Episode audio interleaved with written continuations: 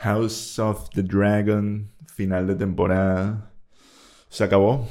It's over, Anakin. I have the high ground.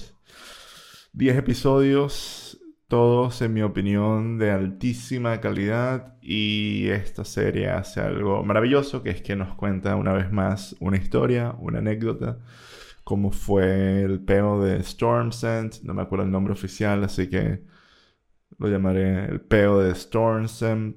Eh, nunca habíamos visto ese location en Game of Thrones, en la serie original. Así que ahorita lo estábamos viendo por primera vez. Es una fortaleza que asediarla es casi que imposible porque se encuentra en estos, en estos entre estos riscos como que todos estos acantilados donde el mar es un peo y siempre hay tormentas y bla bla bla. De hecho ahí es donde murieron los padres de Bobby Bobby Bobby B de los Baratheon. Vieron ese barco volverse mierda en plan en plan Frozen. Eso pasa en Frozen, o sea, tipo hay unos barcos y, ahí es donde se mueren los papás de, Elsa y no sé si es que luego revuelven, vuelven una mierda, no me acuerdo, en fin. Eh, vimos Stormsend, vimos lo que era uno de los antepasados de Robert Baratheon, que también lo caracterizaron como, como parece que son los Baratheons.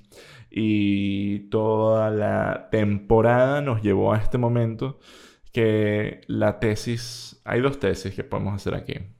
La primera es, los dragones son incontrolables, no se pueden controlar, como se lo dijo específicamente Viserys a Ranira en el episodio 2 o alguna mierda de estas, que sí, ahí obviamente le verbaliza que estas bestias son unos fucking monstruos, pero esto va un paso más allá em, que lo muestran en la dinámica del torneo y que lo plantan al principio de la serie, que es los hombres en este mundo están locos porque no saben qué coño de madre es la guerra y los entrenan para matar. Entonces son muy mecha corta, diríamos. Ojo, hay unos que de bolas que saben que es la guerra, como Daemon Targaryen, que estuvo años cayéndose a coñazos, y los Velaryon. Pero el tema de los dragones es una especie de metáfora de armas nucleares. Una vez que las comienzan a usar ya no hay vuelta atrás. Y todo este peo que está pasando en Storm Sent es el resultado de todas las acciones que han pasado antes. Vamos desde, desde el mero inicio. Aemond siendo un hijo que no vive a las expectativas, sin el cariño de sus padres, pierde un ojo en una coñaza porque se burlan de él, pues no tiene un dragón y ahora tiene un mega dragón. Y está ahí su sobrino, el cual se burlaba de él y es un bastardo. Y él decide intimidarlo con un dragón y se les va de las manos. ¿Por qué se le va de las manos? Porque es un dragón gigante y al parecer estos carajos pensaban que era una especie de, de Titanfall donde te podías montar en el dragón y el dragón hacía lo que te diera la puta gana y no fue así. Y ocurrió una de las escenas más cinematográficas de toda la temporada, sin lugar a dudas, el espectáculo en función de la historia es lo que es esto. Y comparando un poco las diferencias con los libros, en los libros esto es un hecho histórico, entonces, porque de nuevo es un libro de fake history, de historia falsa, para los que no saben inglés. Entonces, este, este evento, como lo narran, es que estos bichos se encontraron ahí y luego cuando se estaban devolviendo, pues básicamente se mataron entre dragones. Y el dragón más grande ganó, como usualmente ocurre en las peleas de dragones. Y aquí lo que nos plantan es que estos son chamos, no conocen la guerra, no conocen el combate están jugando fuera de sus capacidades y nada, y uno mata al otro, mala leche. Uno no, era, tan, no era tan strong como decían, ¿ah? Pobre Yaceris, Dios lo guarde y lo tenga en su gloria, lo, el poder de los Seven. Y, y ahí en adelante eso va a desencadenar lo que es la guerra. Light treason, le dicen. No, no, es un war crime. No es light treason porque digamos que no es traición. Sin ir mucho más lejos, yo también quiero decir como que este es el final de temporada y para mí como primera temporada me parece que cumplió y fue más allá de las expectativas. Yo no esperaba que este show fuera a ser tan bueno. O sea, hay cosas que siento que hizo muy bien, como es mostrarnos a los Targaryen y crear una familia completamente nueva y con una identidad tan definida y con características tan palpables a nivel dramático. El casting fue genial, el ritmo de cada episodio fue único. Yo siento que tú puedes ver un solo episodio y digerirlo. O sea, como que nunca hay un episodio que necesite los anteriores para... Obviamente los necesitan para contar la historia y para tener potencia, pero cada uno vale por, por un espectáculo y una, y una... y tiene sus propios tópicos y sus propios temas. Tipo, hay uno sobre el incesto, hay otro sobre el eh, fetiche de pies, hay uno sobre eh, matar a tu sobrino. Muy, muy varinas todo. Y en particular, yo siento que de aquí en adelante se viene mucho espectáculo. Me da un poco de miedo cómo vayan a cambiar las cosas, pero también hay algo muy, muy bueno en la historia como está hecha, que es que los bits más importantes están, la construcción de esos bits están. Así que yo imagino en las próximas temporadas, ojalá no cambien mucho y sigan con estos detallazos, como haber hecho que lo de Diamond no haya sido un simple eh, ¿Cómo se dice cuando tú matas a un hermano? Bueno, un asesinato, huevón. Se lo pasa en, los libros en inglés le tienen, le tienen el nombre de Kingslayer, que no de Kingslayer de matar reyes, sino Kingslayer como que mata, mata primo. Em, que es muy mal visto en Westeros matar a tu familia. Es muy mal visto en general matar a tu familia, pero ahí es como que particularmente peor porque hay peos de herencia y los peos de herencia desencadenan conflictos militares. Entonces está como que es un no-no y parece que se viene mucho más de eso. También noté como que cierto, cierto outrage sobre Vera, qué bolas que Daemon arcó a su esposa. Es como, marico, ¿qué serie están viendo? O sea, ¿por qué somos tan locos que de pana eh, idealizamos a cualquier... Si quieren ver, de nuevo, lo dije en el episodio anterior y lo digo en este, si ustedes quieren ver a Matt Smith siendo pana, vean Doctor Who. Tienen como 100 episodios de Doctor Who con el bicho siendo que sí, uh, haciendo estupideces en, vestido de, de, doctor. De Doctor Who, no de doctor tipo. De, em, ¿Cómo se llama la serie esta de Clive Owen? Bueno, el punto es no está Doctor. Doctor Who no es un, no es un physician, no es un médico, es un PhD. ¿Por qué coño dicen Doctor Who? En fin, no es... Doctor Who y Daemon Targaryen son dos personajes completamente distintos y a mí me parece perfectamente en carácter que este bicho un día se arreche y ahora que a su esposa en frustración. Yo no lo haría, pero no soy Daemon Targaryen. Y como que todo esta, este, este, este, este este conflicto y cómo ha sido dibujado a lo largo de toda la temporada, los personajes que nos han puesto, como que el viaje por el que hemos ido. Yo siento que por sí solo esta, esta danza de dragones me parecería raro que solo esta parte durara que si cuatro temporadas como... Lo siento hasta extendido. De hecho hay como que unos leaks de qué cosas pudieran ir en la segunda temporada. Y, y, no sé cómo lo irán a extender, pero si va a ser con este ritmo, con esta calidad, es como que marico hagan más. O sea, esto reinició mi fe en, en lo que pueden ser las franquicias de Game of Thrones, pero un poco escéptico. Tipo, yo siento que igual las veces que ellos se tomaron libertades, hubo una vez estuvo como que muy cool. Otras veces fue como que, bueno, ok, esto va a ser, no sé, controversial. Y no ha habido una vez que yo diga como que, wow, esto de pana elevó demasiado lo que es el mensaje del libro o la historia. Y, sin duda no podemos parar de compararlo con, Game of Thrones y las mejores... Yo siento que las mejores temporadas de Game of Thrones nunca van a ser a la altura de, esto. Por múltiples razones. La primera yo creo que la finura y lo maravilloso y lo expansivo y, lo vasto de los primeros libros de Game of Thrones se logró llevar a la pantalla y era nuevo. O sea, como que antes de Game of Thrones no había Game of Thrones y esto es una precuela, por más que sea, es una precuela y se enfoca en esta en estos aristócratas, estos aristogatos, aristodragones.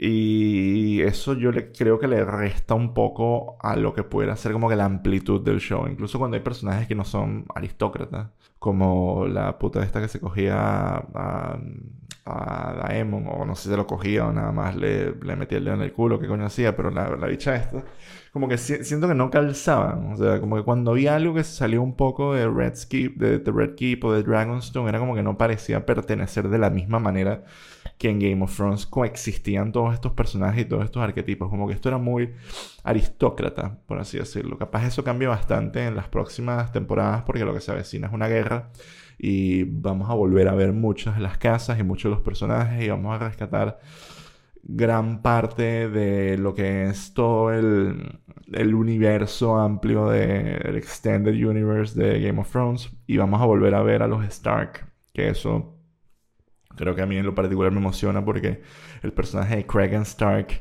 es absolutely fucking badass en los libros y aquí creo que le harán justicia. O sea, si le hacen una de estas caracterizaciones increíbles, es que can't wait. Me encantaría que... Ya, quiero que empiece, pero bueno, yo imagino que la próxima temporada esta la iremos viendo por eso del 2024.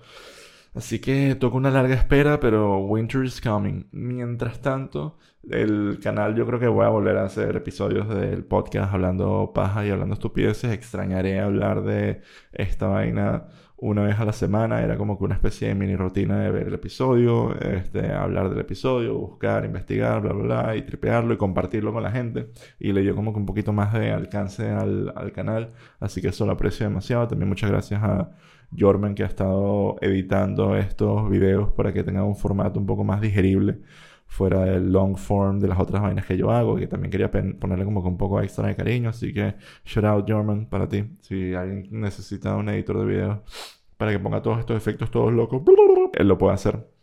Mira, ahorita va una vuelta en 360. Ya la di. Em, nada, chicos, de verdad ha sido increíble volver a disfrutar de esta serie juntos y que la gente la haya apreciado. Para la próxima temporada, como dije, espero más, más batallas, espero acción pareja en The Red Keep, schemes, traición, incesto, fetiches de, de pies, fotopies por todos lados, un cuadro. Yo quiero que...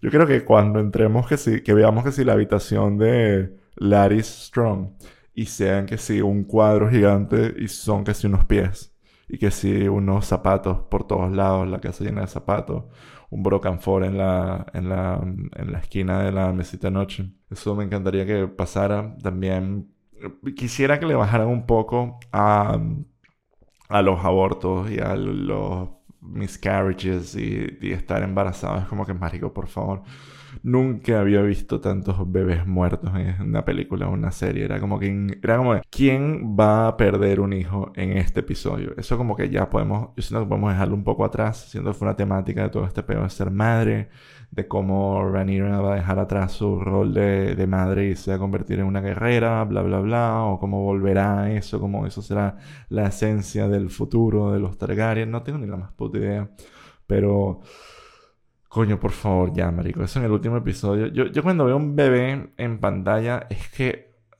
Diga, tipo, no sé, tipo, o es un bebé tipo bebé Twilight, que es como, porque esta mierda está hecha digital? Entiendo por qué está hecho digital, es porque tener un bebé en set es una ladilla, o sea, tener un bebé en general es un peo, imagínense, para hacer una película. Pero es como que bebé digital o el bebé muñeco de American Sniper. Y aquí era como que abortó y la lleva casi cargando al feto. Es como que, marico, lo entiendo. O sea, tipo, ya, no me tienes que mostrar a la jeva que si cargando un fucking, fucking embrión. O sea, perdió al hijo. Hay mil maneras sutiles de mostrarme eso. Es desagradable, es incómodo. Y no incómodo, tipo, I get it. Es como que, again, otra vez, marico. I fucking get it. O sea, esto es violento. Y creo que eso es un poco lo que, lo que siento que esta serie manejaba muy bien y maneja muy bien todavía y es la, la violencia. Creo que la violencia ha sido en algunos momentos espectacularmente innecesaria, en algunos momentos espectacularmente on point. Es un show de televisión, tiene que ser divertido. Pero yo honestamente no sé para quién son estos. O sea, para quién coño es esa escena de ella como que cargando un bebé ahí, y del pobre bicho ahí muerto. No sé, marico, me pareció que sí de mal gusto, me dejó pensando eso un rato, me descolocó un poco porque es muy difícil quedarte diciendo como que, guau, porque eso no pasa, no sé. O, eh.